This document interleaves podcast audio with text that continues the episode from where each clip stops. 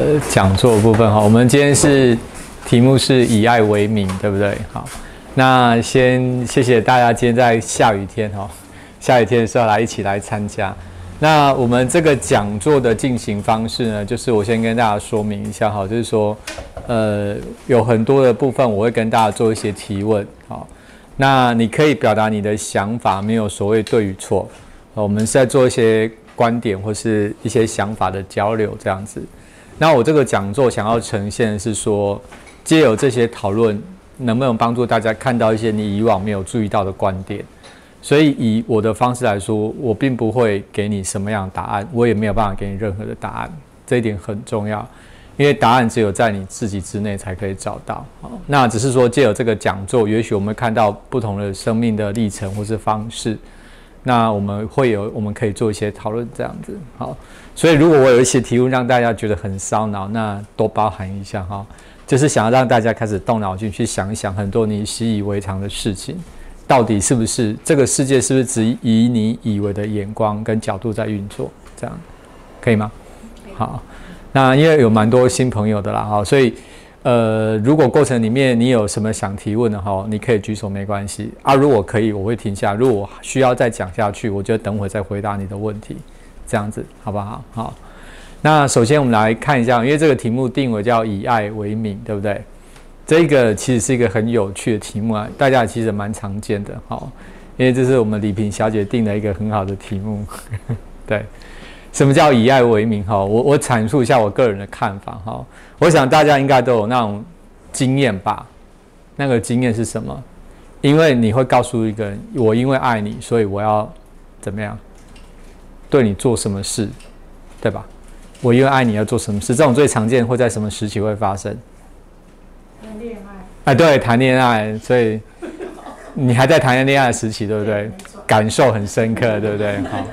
这个非常有谈恋爱的感觉，对。谈恋爱的时候最容易想我，我想为对方做什么，对不对？还有什么时候你会愿意因为一份爱为对方想为对方做什么？在什么样的关系里面的时候？子、女、亲子之间，情女、儿女嘛，对不对？父母，父母，还有呢？公益，兄弟姐妹，公益，兄弟姐妹，公益，哦，OK。做公益，做公益，嗯，还有没有？这位帅哥，你觉得呢？老师跟学生之间。老师跟学生之间，嗯，我想，我想跟大家提醒一件事情：你所说出来的话跟角度有没有？你有没有自己观察到？当你被一个东西提问的时候，你会回答一个。如果你是直觉的回答我这个答案的时候，那其实代表呢你的什么？关注的焦点，既然代表你关注的焦点哦，那很有趣的时候，常常你的关注焦点就是你这个你来的时候，你设定一个最大的功课，这个是很有趣的，因为你你会很关注在你非常想要知道的事情上面，所以你可能会在这个领域有非常多这样的主题，这是第一个提问哈，所以我们常常会基于因为说我爱你的方式，好，所以我愿意为你做什么，其实到这边都还蛮 OK 的。可是，通常当你这份爱开始付出出去的时候，为什么开始后面有一些冲突会跑出来？甚至有一些谈恋爱很容易什么？分手之后就怎么样？由爱转恨，对不对？为什么？本来不是爱的死去活来，对不对？好像不能你没有没有就不行了嘛？那为什么这份爱到最后转变变成了恨？爱不到，嗯，有啊，有些时候还在关系里面呢，还没有分手嘛，但是已经本来很爱变成很恨，为什么？价值的那个对等不一样，付出的对跟所想要获得的，嗯哼，这个的价值，你付出，我付出给你这些得到回馈，嗯，想要获得的回馈，这个是已经失去了平衡，失去了平衡，对不对？很有趣，还没有别的想法。因为有所期待，嗯，跟这个是有点像。好，还有没有？为什么为什么一份爱会由爱转恨？而且常常会爱的越深，那个恨越大。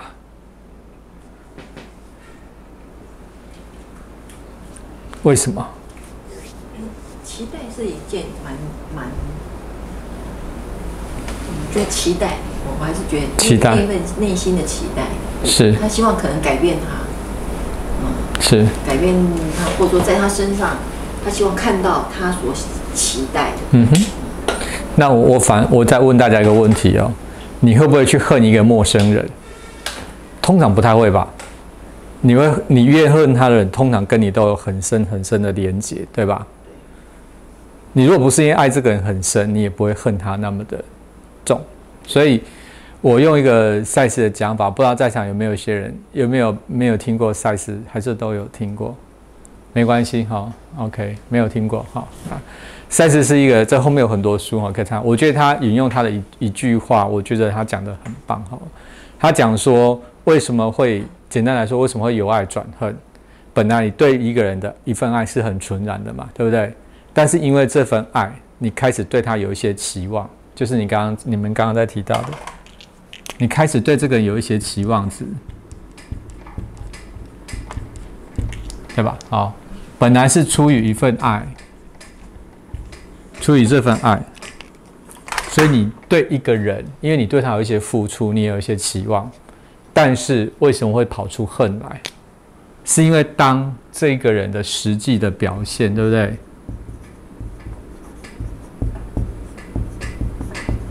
他实际做出来跟你的预期有落差的时候，这个落差就会转变成什么？用恨的方式去呈现出来。所以你有没有发现，当你你的爱付出，你的预期越高，他越达不到，这个恨就怎样？越大。越大，所以很多时候，很多时候恨跟爱是什么？由爱转恨是这么来的。赛斯讲的非常清楚。可是原本你对他爱只是一种很简单，爱本质它是一种自发性的。自发性是什么意思？我爱你是谁的事？我爱上你是我的事，对不对？我对你付出我的爱，这是我的事，有没有牵涉到对方？其实是没有的，真正爱是我对你的付出是基于我的自发性，我想怎么对待你，我想要怎样对你好，其实跟对方是没有关系的。可是当这份很纯然的爱，你放到对方身上的时候，我们难免都会有什么期望或期待。所以当这个期望或期待没有被满足的时候，就会转成用恨的方式来做表达。可是赛斯，我觉得他讲的很好的是什么？恨，它不过是一个什么？它只是一个讯号，它是一个讯号，也是一个企图。什么？恨其实很有趣，恨是因为你企图在怎样回到爱。恨其实是为了要一个信号提醒你了吗？你的这份爱怎么样偏离了？你想要试图再回到爱，所以你用个恨的形式去做表达。所以它本质不是恨，它的本质是爱，只是一份是什么？恨是一份被扭曲的爱。你的付出没有得到回报，或是你的很多东西，你的期望没有办法达成，那为什么会是这个样子的？所以我刚才问那个问题嘛，你不会去恨一个陌生人，你不会去恨一个路人，为什么？你只会恨那个你很爱的人。原因就出在这里，就是出自于这个什么？出在这个什么期望？期望，期望才是很多关系的什么杀手，有没有？那我们就来看哦，讲以前一个比较比较轻松一点的哈。以前啊，那个像我阿妈，对不对？因为我在乡下长大，对不对？只要像这种天气凉凉的时候，阿妈都做什么事？请纱。爱请纱，多穿几件衣服，对不对？明明已经穿了两件，还在再穿一件，有没有？所以有一种冷叫什么？阿妈觉得你冷对 对嘛？这种大家都听过嘛，对不对？有一种饿叫做什么？妈妈觉得你饿，对吧？但是不管你的感受，就是我基于我的爱，我我要把一个东西强加在你身上嘛。所以当对方去表达我不接受的时候，就会什么？很多的对抗就会跑出来，很多的失望或是很多东西状况都出自于这里。所以想问大家。很简单的一题，这一题需要大家很诚实的哈。你有没有基于你说我是因为爱的方式，我是因为爱的这个名义，对别人做什么你希望他做或者强迫他做的事，有没有？比如说，比如说要我儿子写功课，写功课，哎，对，名正言顺嘛，哈，妈妈要求儿子写功课，名正言顺。嗯，还有没有？就是希望对方不要自杀，哈，希望对方不要自杀，不要自杀。嗯，还有呢？希望妈妈搬来台北跟我一起住。嗯哼，需要妈妈搬来台北跟你一起住。嗯，OK。还有呢？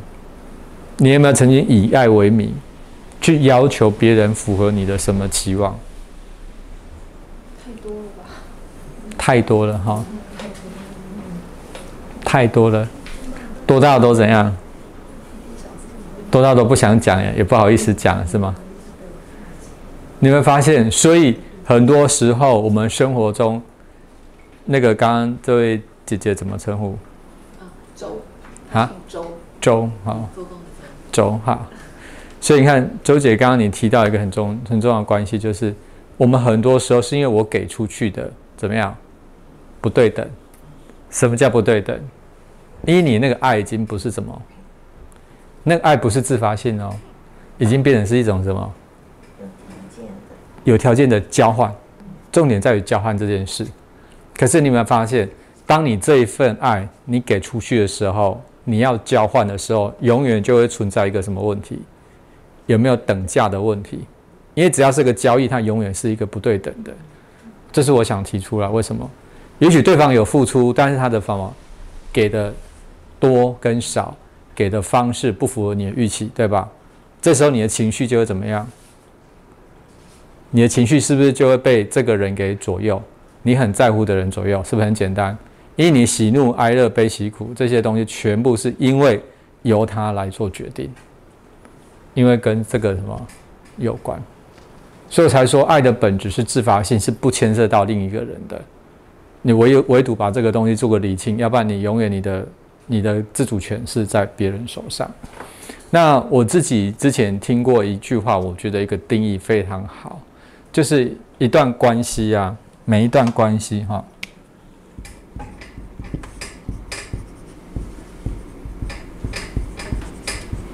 什么叫关系？我们刚才讲的父子啊、伴侣啊、啊朋友，这是不是都是一种关系？好，大家知道关系是为了什么而存在吗？关系是为为什么会存在关系？为什么你跟这里这个人会有一段关系，跟他会有一段关系，或是你会跟他有个父母的关系、亲子的关系、伴侣关系？缘分。嗯。缘分。缘分。嗯。然后呢？被来修拖娃的对吧？我们来看一下个梗叫七世夫妻的 啊，还有没有？因为有课题要学习。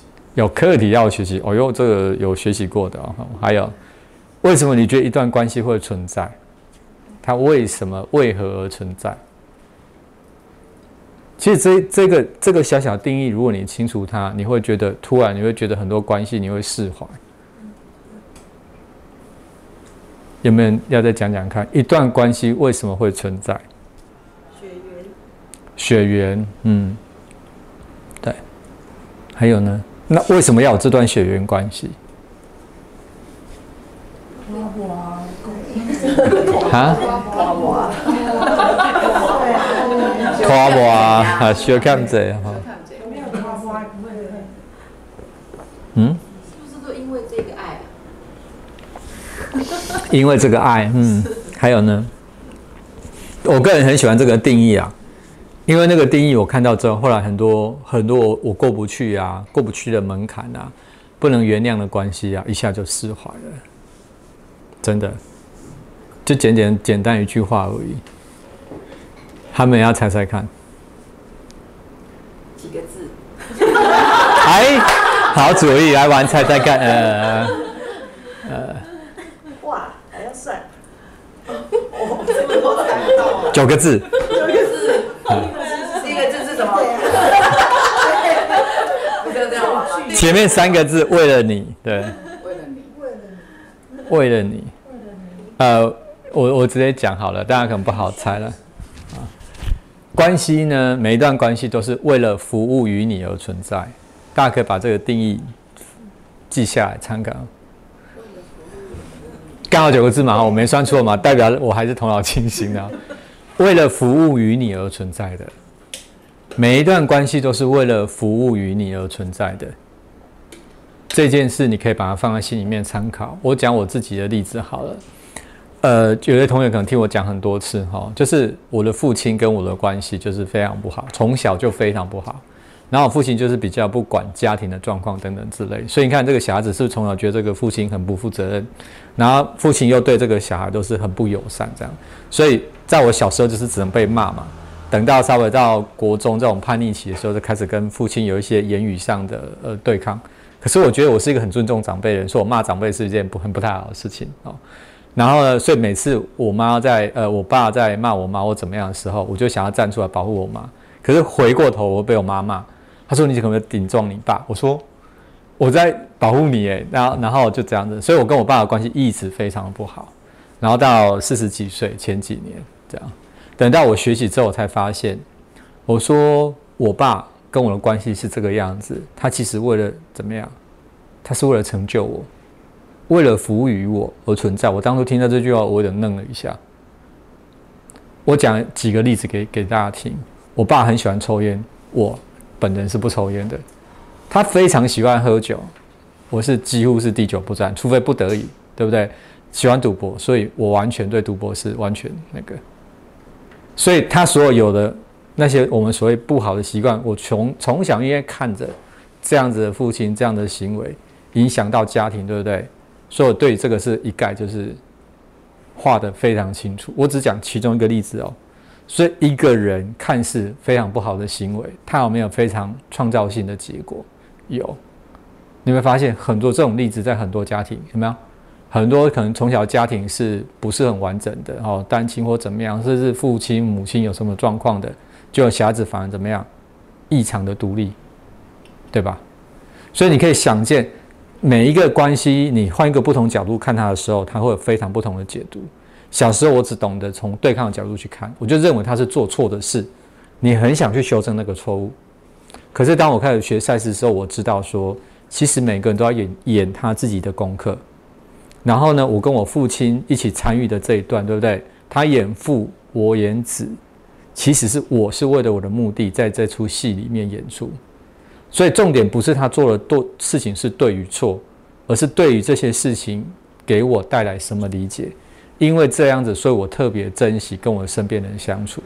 所以你看那些什么烟酒那种东西，我几乎都不沾。然后再来，对于家庭，我就有自己的想法跟自己的那种顺序。这些都是为什么？因为有一个人已经全部做给你看了，所以你不需要再怎样经历一次那些过程，你就了解说，嗯，那个不是我要的。好，所以我只是举这样一个例子。所以在四十中间有四十几年，我大概对这段关系都非常的、非常的排斥。可是因为他是父亲，这是一辈子不会改变的事实嘛？但是我说这句话让你让我有很大的释怀。为什么？原来他是为了成就我，服务于我，这段关系才会存在。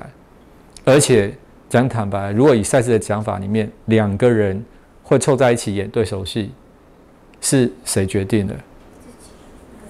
对，他有他的目的来参与这个角色，我有我的目的参与这个角色，对吧？我们都是基于自己的目的哦。所以，那你就要想一件事情了。请问在场各位，我们来投投票统计一下，好不好？假设我们现在演一出戏，我说我要当被害者，那各位要人出来演坏人当加害者，请问一下，你愿意的可不可以举个手？出来被唾唾骂有没有？像这样子被骂，被这样有没有人愿意？没有呢。大家有的选择，大家没有人想当坏人，对吧？那你要反过来想哦，那谁会愿意？当你有需要要体验的时候，他愿意来演这个坏人。什么样的这个人跟你什么样的关系，他才愿意来演这种吃力不讨好的角色？没得选择的关系。你如果在以我们现在讲，你在加沟，你在临界的时候，你是有的选的。没有人有义务去帮另外一个人做任何事。如果你是完全自由在做选择，你仍然愿意来演这个坏人的角色，请问为什么他要这样帮我？这个人跟我要不要一个？交情有可能吗？第二个，他他已经得到一个很高的理解，到为什么他甚至愿意用这样角色来帮助成就我的理解，对吧？当我从这个角度来看这些事情的时候，我突然对我是父亲就怎样，我就跑去跟他道歉。虽然他看到我还是会骂我啦，他现在看到我还是骂我，还是言语上还是那个样子，对不对？但是他对我讲什么已经不重要，为什么？因为他所作所为这么多年了，我让我理解到说，原来他为了让我理解这些东西，他付出多大的代价？他在这个人世间，他付出多大的代价？他背背上这个骂名，当然他有他自己的功课，这我不可否认。可是你们发现，突然不再说这个人要对你做什么事情才能原谅他，其实是你要怎么样？你要原谅你自己，去接纳你自己。我刚刚只是举这个例子，所以我说，如果你大家把这个标准放逐在你现在的很多关系，甚至是你曾经很纠结的关系上面，你可以重新不同角度去思考一下。你跟这个人的关系越不好，越紧张，甚至你会觉得他带给你的这些苦难或磨难或不舒服、不愉快，你会不会有从不同的角度去诠释他？为什么这个人会愿意在你的面前演一个坏人，来被你讨厌？甚至被你唾骂，有没有稍微有一点不一样的角度去思考一下？因为所有的关系都是我们自己选择而来的，跟对方其实是没有关系。哎，我们是基于我们的目的，他也是基于他的目的。所以我很喜欢这句话哈，就是今天来大家听到这句话就可以回家了哈。来开玩笑哈，哦，就是关系，所有的关系都是为了你记得服务于你而存在。不是为了他，不是为了别人，是为了你而存在。这是更大的你为你设计的。所以，当你还不能理解之前，你只要试着去理解为什么这些事情会发生。你可以从另一个角度来看。举个例子，就好像今天我不会游泳，对不对？那各位是我的老师。假设我的人生你们可以帮我安排，那你要怎么让我学会游泳？那各位想想看，你会怎么样？假设你不能直接告诉我，对不对？好，你不能直接告诉你，只能透过各种间接的方式，或者是生活的事件的安排，让我想要去学游泳，到最后是学会游泳。那你会怎么做？你可以这么做。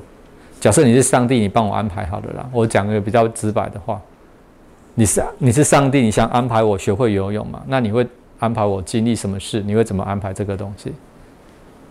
溺水。溺水，对我最常听到就是这个答案哈。还有什么方式？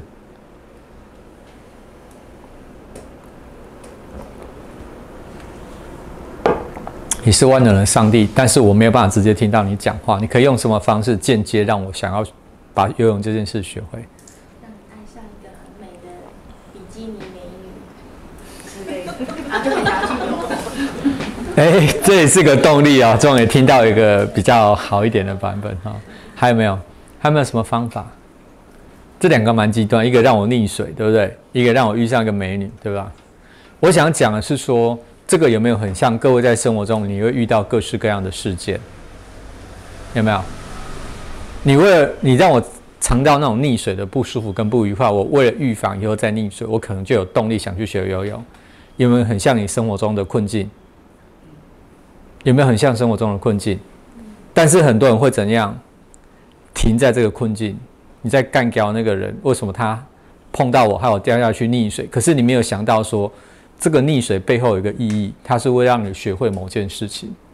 这很像你生活中的困境一样，你每一个困境都是你为你自己安排，你想要学会某个技能，对吧？绝对不是要让自己溺毙的，你只是为了让你学会游泳。可是很多人忘记这件事情，他只在纠结这个事件本身，有没有？那算是这个比较有良心一点，对不对？让我遇到一个比基尼美女，就像。像不像你生活中遇到一些愉快好的事情？可是你也不要忘记，你不要沉溺在那个愉快美丽的情节，它仍然是你想要让自己学会某些东西而来的。所以刚刚为什么会讲说，所有的关系都是为了服务于你而存在？当你从换成这种角度去看的时候，所有生活中发生在你身上的事，你会开始用不同视角去思考一下。诶，今天这个漂亮的小姐，我遇到她。她就像个信差，帮我带来某些讯息，想要让我知道的。你会开始去探索这个，你就开始去探索你生活中有很多没有被你注意到的面相，没有被你注意到的面相。这是个很有趣的观点，好，就是不管大家有没有学过赛事，我提供给大家做一个参考。尤其是在那个你很纠结的事件，或是你很纠结的关系里面，你可以换这个角度来看一下。或许有些时候你会发现，这些东西跟当事人，就是跟演对手戏的当事人，其实是没有关系的，因为所有的一切都是你的内在的心境向外的投射，而且是精准无比的复制。所以你遇到哪一个人让你不开心、不舒服、不愉快？其实是在反映你的内在有某些情绪没有被你发觉，好，如此而已，如此而已。哎，讲到这边，大家有没有生活中有一些例子想要回馈一下？你有没有遇到一些让你很纠结的关系？有，我会提提提我跟我老板，可是很长哎，呃，那我要拿麦克风给你。要讲吗？我想，我我想知道这是什么关系，因为我老板不是我的亲戚，那也不是我那个，他就是我老板。啊，我我在一个公司做了，呃，七月底呃离职退休，我自己也不叫退休，因为还没到退休年龄，但是我就就自行退休。那这个工作呢，做了三十二年，然后在从其中的二十年呢，我一直在公司是老板怎么规定怎么业绩。好，不要讲我说主管那个位置。我我之前在做客服业务的时候，老板定这样的业绩标准，例如说做到薪水的几倍，我都比别人苛刻，然后可以领呃超过的部分的二十 percent 的 commission。那但是老板白纸黑字定下来，全公司每个都一样。但是我就拼命的做，和做到年底的时候，例如说我我拿了这个，他定我超高标准的，我做到了，年底该买单的时候，他跟我讲，例如说三百万，啊太多了。会被别人眼红，因为别人都领不到，别人都连达到标准都达不到，可我已经超高了，啊，对不起，太多了，你要被别人眼红。为了你好，我给你打对折。你你知道那种感觉吗？就是我拼死拼活，然后家里只靠我一个人在赚钱，然后养活全家人，然后拼了要命，日夜晚到到晚上九点十点，然后拼了一整年之后，你白纸黑字公布公布出来，你居然到年底就一句话就给我打对折，我等于我所有心力就被你一句话这样打对折。可是当时因为我小孩还小，我前夫没办法赚钱。所以我就后来想说，我如果出去，当然当时有人找我出去开公司或是合伙，因为我还有点小名气。但是我想，我当时如果把工作抛掉，然后去跟别人合伙，我一定势必跟我们老板就变成，呃，变成对对对敌人。然后我离开以后，我会有一定会折损最少五十 percent 嘛。我要到新的公司，他跟我抢我客人，我抢他的客人，彼此会损伤很大。而且那时候我的精力，我我我的经济也不容许我去跳槽那个让我。客人折损一半，我的那个各各方面的生活的收入减少一半，我就我没办法担这个担这个，后来选择继续忍受，就我继续忍受下来，我们老板第二年又立又继续这样，嗯，啊不同方式的打折，可是我还是不断的拼，可一年又一年，一年又一年，越恨他，我恨死他了，就我们老板跑去学身心灵，就比我更厉害的身心灵学到巴夏那边去。了，所以我我对他来讲，我就。我我对他无可奈何，但是他也是个对我来讲是个权威者。可是对这样的关系，我是非常恨他，恨到我最近才才离职。然后现在在讲这件事，我还蛮恨的。就是我不知道，我不知道这段关系在教我什么？是教我对一个人不要诚信吗？一个老板可以不要诚信吗？还是老老师，你可以看得懂这关系是要教我什么吗？我一开头有讲吗？我能给你答案吗？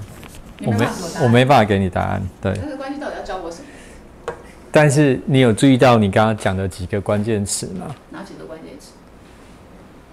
在场其他人没有听到，他要讲的几个关键词。一而再，再而三的允许他老板这么做。呃，他允许他老板这么一直在侵犯他，还有呢？可是我没有选择，我当时没有选择。对，没有选择也是关键词，还有呢？恨。恨。有没有？他很恨他老板吗？我老板完全没诚信。那我刚刚有说嘛，那你老板啊，如果以一出戏来说，对不对？你老板，我我们都说这出戏谁是导演？你是导演，剧本也是你写的。你的老板在你的戏里面，他比较像什么？你请来的演员，他讲的台词，他对你讲的话就是台词，你懂我意思吗？他讲的话像台词一样。对不对？他表演的叫什么？他表演给你看的叫什么？剧情。很抱歉，这些是谁写的？自己写的。这样讲你很不能接受，对不对？游戏规则是他定的，他写的。是啊，表面上是这样的，没错啊。表面上是这样，没错啊。那你刚刚讲到一个关键词嘛，几个啦？一个是恨嘛，对不对？所以你因为他对你做这些事，为什么有没有符合我刚刚讲的？你本来期望你这么拼、打拼、努力之后怎么样，可以有相对应的回报吧？当这个相对应的实际发生跟你的期望不一致，是不是才产生这个恨？这期望是他说的、啊，对吗？他你因为你买单，你才去拼，对不对？诶全公司他他发一个全公司都公开的一个公告，对啊他有有拼这个东西，我就给你这个萝卜吃。是，结果我拼到那个地方，他的萝卜永远在这里。对，永远吃不到嘛，对不对？那有没有很多人看完就觉得没有这个期望，他可能就没有那么恨他，你懂我意思吗？你有没有看懂这个东西？当你越相信某件事会发生，但它没发生，这个落差才会让你导致有这么大、这么强烈的。好，然后其实我想跟你讲，不是只有这个，不是只有这个。你刚刚在讲一个很姐姐，你刚刚在讲一件很重要的事情，就是回头啦，我们在我们课里面我们可以来聊的。我刚刚不是说每一段关系都是为了服务于你而存在，对不对？但是它不是为了来让你溺毙，所以它绝对不是为了折磨你。每一段关系都是为了让你带来某些理解给你。我刚刚不是说了吗？我父亲对我做的事，我后面我刚刚有没有在讨论这个？没有，那个叫台词，叫剧情嘛。重点是我看了这幕戏，你看我们人生很有趣是，我既是这幕戏的演员，我也是人生这幕戏的什么观众。你一边演一边看，重点是一边演一边看之后，你的理解是什么？如果你对这幕戏背后的主题你没有理解，你的人生会重复一直上演这些类似的戏码。为什么？因为你想要体验这个戏码，得到相对应的理解，结果你的注意力都摆在什么事情上面？当你的注意力一直摆在剧情、他讲的台词上面，你不是拉出来看整出戏在演什么时候，你就会一直在有没有身在那出戏里面？所以有一句话叫什么？话语耶，哈，当局者迷，嗯当局者迷。所以你你姐姐，你有讲到一件很重要的事，你认为自己是没得选的。我相信你人生绝对不止一件事让你觉得没得选。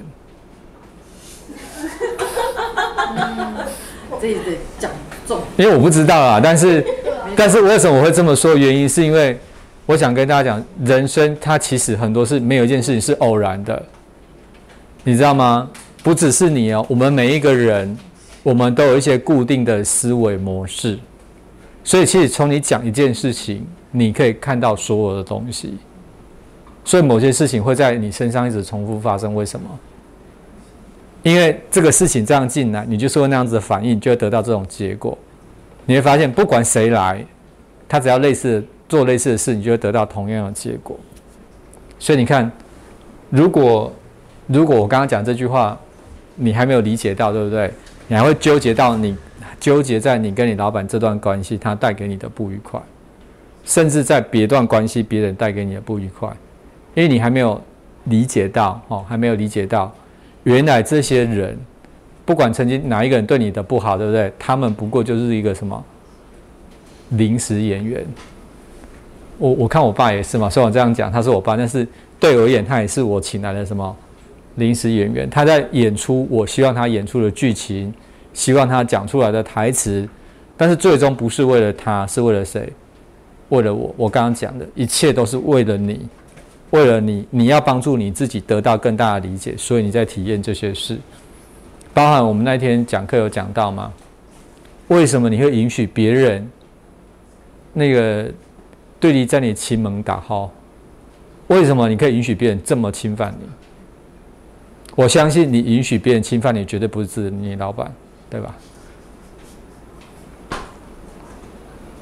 嗯，还有一些其他的人物，不多啦，但是我老板是最大一种。其实也不是针对我说，在场各位，包含我，我们生活中，我们就有太多不应不应该允许别人来侵犯我们的事情，我们允许它正在一直发生。所以我只是借由你说出来话，你看我都没有往往下问，很多东西我只是姐姐，你可以像我一样，你在演这出戏，但是你也可以跳出来你在演什么，只要你拉出来看，你突然就会知道说，哦，原来很简单，我只是要以后要对自己好一点，不允许别人这样侵犯我，那这些事情对你的意义就结束了。就像我父亲带给我的意义，我已经理解，那就结束了。重点是他行为有没有改变，对我来说重不重要？其实一点都不重要。我没有去纠正他的行为，我也没有去跟他讲他做错什么，因为那是谁要负的责任？他的责任，那是他的人生功课，不是我的。很多人问题会出在这，有没有？比如说你要试图去修正你老板的做法怎么样？我跟你讲是无解的。我们没有办法改变任何一个人，我们没有办法改变任何人，我们只能改变谁？你可以让他溺水。撞他一下。好，所以这是一个点啊。所以说，我的观点跟大家有点不太一样，在这个地方，很多人遇到人生的困境，或着重在说我怎么去解决这个困境。可是我想跟大家表达，是不是解决这个困境本身？是这个困境本身背后一个主题。就像我刚才讲，溺水还是遇见比基尼美女，背后是不是个主题。主题是什么？你想要学会游泳这个技能吗？我的观点是这个嘛？每一件事一定有带来某些你自己想学的东西。简单的，最简单的讲法就是这样。所以你如果开始把你的注意力焦点摆在你听到这个临时演员跟你讲了什么台词，演出什么剧情，重点是你要拉出来，你要猜猜看那个主题是什么。就像我刚刚在跟你讲，就是你背后有一些主题是类似的，就这样子而已，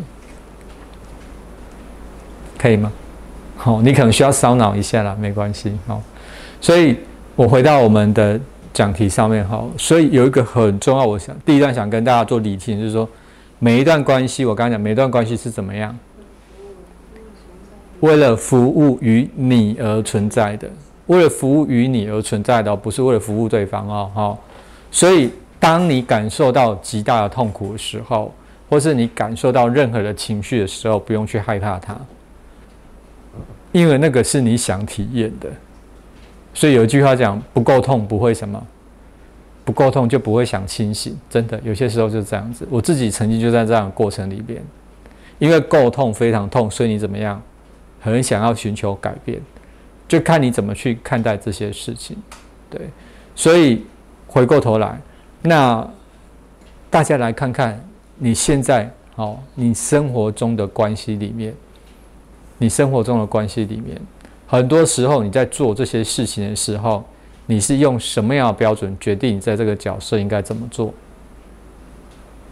比如说，当你今天是个妈妈，是个爸爸的角色，是个儿子的角色，你是怎么决定这个角色要怎么扮演的？大家有没有去想过？比如说，秀兰姐，你觉得你当一个称职的妈妈，你是怎么扮演的？你怎么知道怎么做？不知道。好，还有呢？有没有分享一下你怎么当一个妈妈的？呃，这里比较多那个嘛，哈。你怎么去扮演这个角色的？主观的意识吧。主观的意识，嗯，那你主观意识从何而来？你的主观意识可能会从你的接受的一些，比如说你的原生家庭，嗯。或者是说你你阅读的某些的呃呃呃书籍啊、的情节，或者说你看的电影或什么等等，是，哎，或者是政府的宣导，嗯，对，等等的，这这些都会加注在于你身上，你自然而然会油油然产生一个你自己做母亲的时候，你想要怎么做？对，就是你读到的、看到的文章，从小到大的家庭教育，或者在学校受的教育，这些是不是影响了大家？甚至有没有这些好朋友，好不好？或是街坊邻居，大家所讲的东西都一直在影响你，对于你现在在扮演的角色该怎么做这件事。所以在有机会，我推荐大家去看这本书哈，我个人觉得挺棒的哈，薄薄的一本也不厚。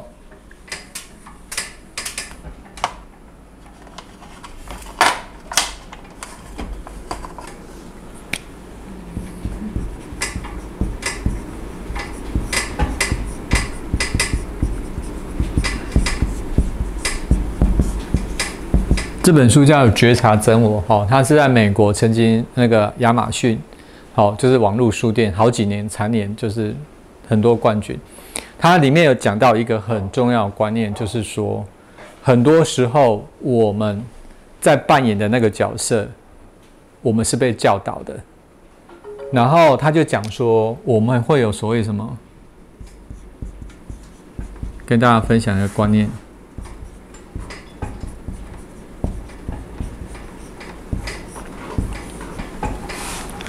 我们呢，就会用我们从小到大，或是各方面学到的东西，我们依附在那个想法上面。哦，重点是这个依附在无形中、有形中一直在影响你，只是你没有去做出辨认。哦，那我稍微讲一下。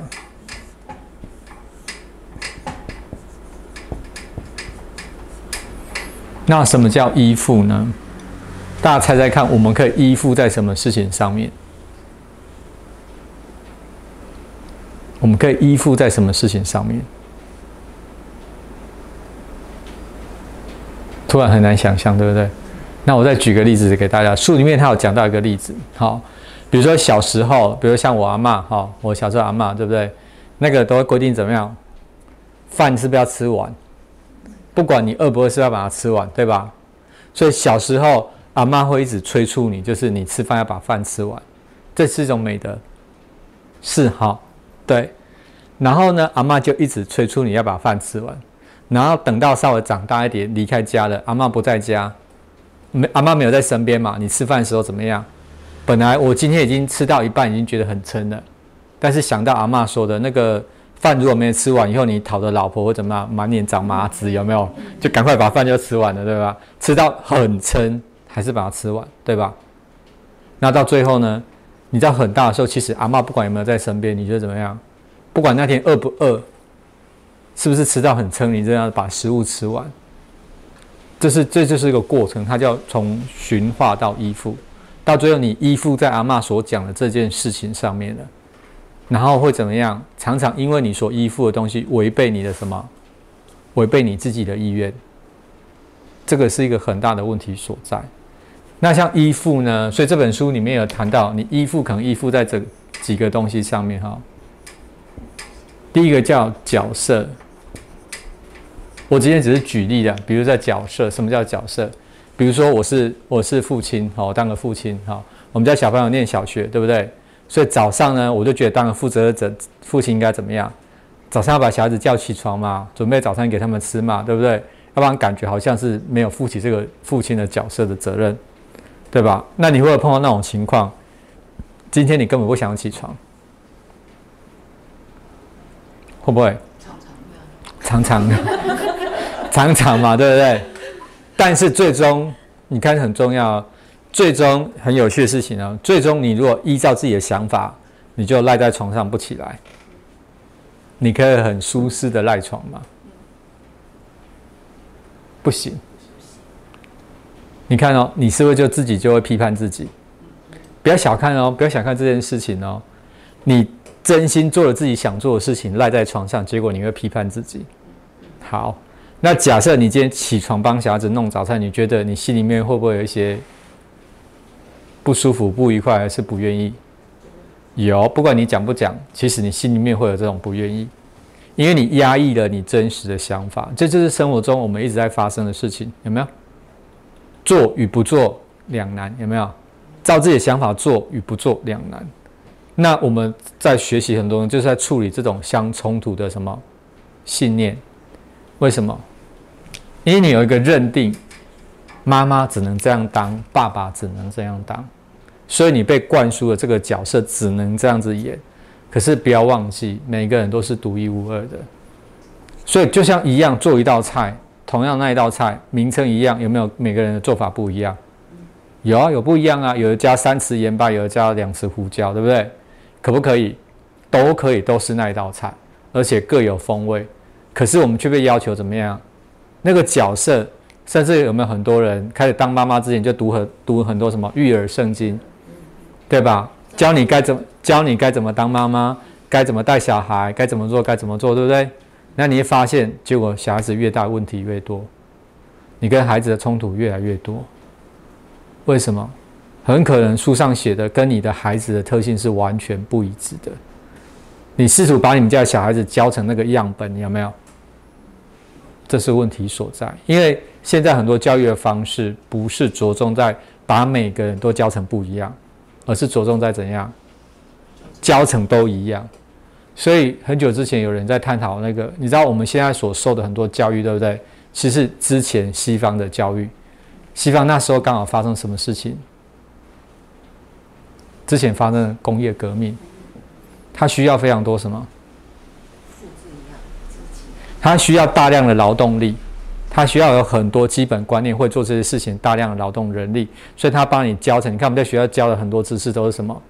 可以用在工作上的东西。可是他有没有教很多关于你人生该怎么去处理事情？其实非常非常的少。对不对？有没有人告诉你婚姻长什么样子，该怎么去处理，该怎么去经营？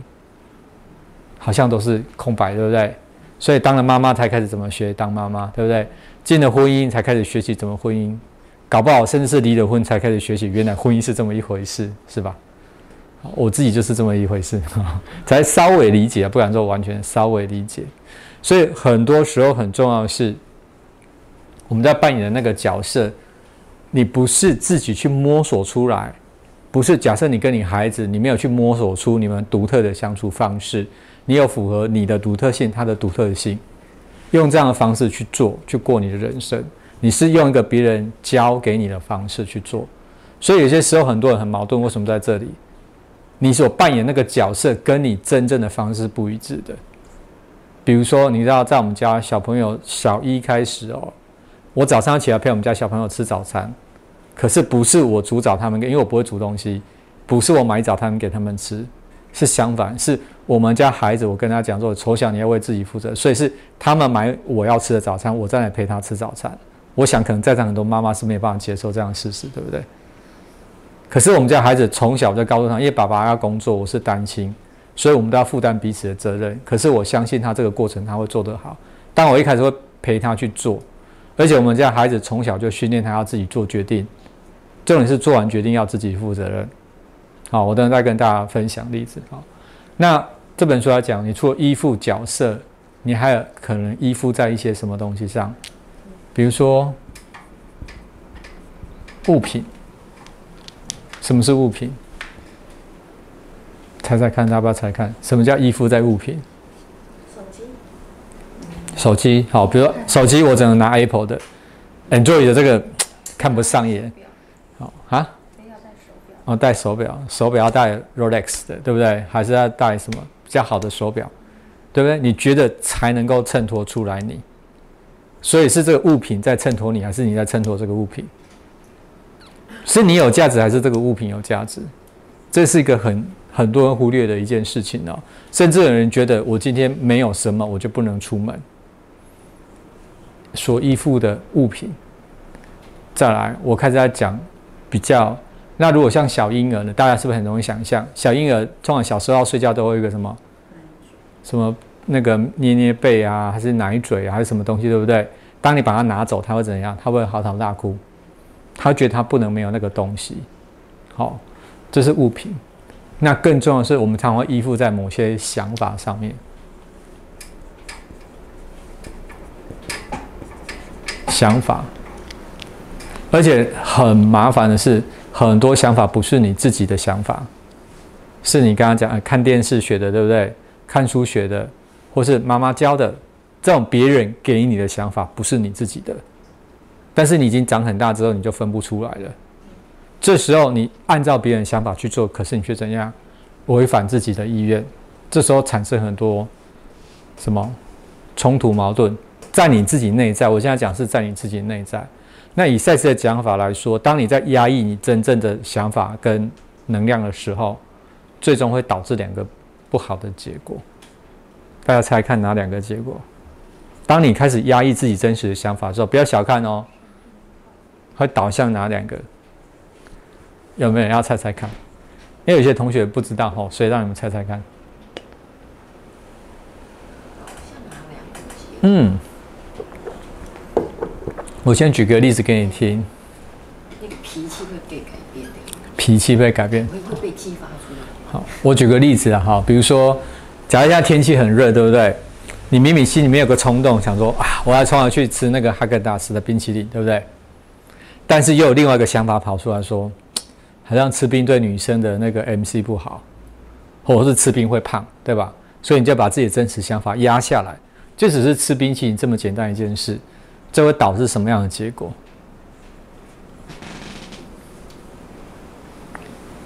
这个都跟我们今天讲的非常有关哦，两个两个方向，对内跟对外，生病，对，其中一个，假设你压抑自己这个这些小小的想法，对不对？会像刚刚你想多睡一下觉，但是你勉强自己起来这样，最终在说导向两个方向，向内，这个被你压抑的能量会导向怎么样？攻击你自己的器官。如果你刚好对身体有一些健康的信念的问题，它两个会合在一起，这个能量跟这个信念合在一起。比如说，你说啊，我的年纪大，我应该有更年期，不是很多人现在都很多做胃教嘛，对不对？告诉你什么年纪或者什么问题，膝盖要保养，什么，刚好你接收了这样的想法，然后这个被压抑的能量就导向这边，你就真的创造一个什么不好的膝盖，你真的就符合你的更年期。你有没有发现有些人到六十岁仍然很有活力？不是我有更年期，但他更年期是很顺的，你知道吗？你不需要经历那些痛苦跟磨难。问问题是什么？问题是你不要这个压抑就好了。所以你说，很多时候你去接受所谓叫健康的信念，其实那不是健康的信念，那个是什么？你被有意识的暗示的某些东西，这个是很重要。以前我们在医院做很多很多的胃教，某个时候你就是把这个暗示植入了这个人心目中，好。所以第一个，你压抑能量可能导向你的生病，所以你会发现很多人生病，他在治病。为什么他这个第一个病治好了，他有第二个病产生，甚至疾病会复发？为什么？他那个压抑的源头没有拿到，这样大家知道了哈。当你那个压抑的源头，你那个行为模式没有改变的时候，你是不是在创意创造那个压抑？你治了第一个病，感觉上治好，你会怎样？会有第二个病、第三个病，因为你被你压抑的东西，它需要表达。可是我相信你是习惯性压抑的，你绝对不是一次。你懂我意思？就像我刚刚跟姐姐在聊那个部分，对不对？因为每个人都有自己的行为模式，我们重点重点是要看到你才有办法做出调整，这是第一点。那你如果说刚好哎，我没有什么健康的信念，我没有这个部分，我是很 OK 的。他会导向向外攻击你的敌人。什么叫攻击敌人？你就会看到谁做了非常不符合你价值观、所谓不好的事情。敌人，你的老板是不是你的敌人？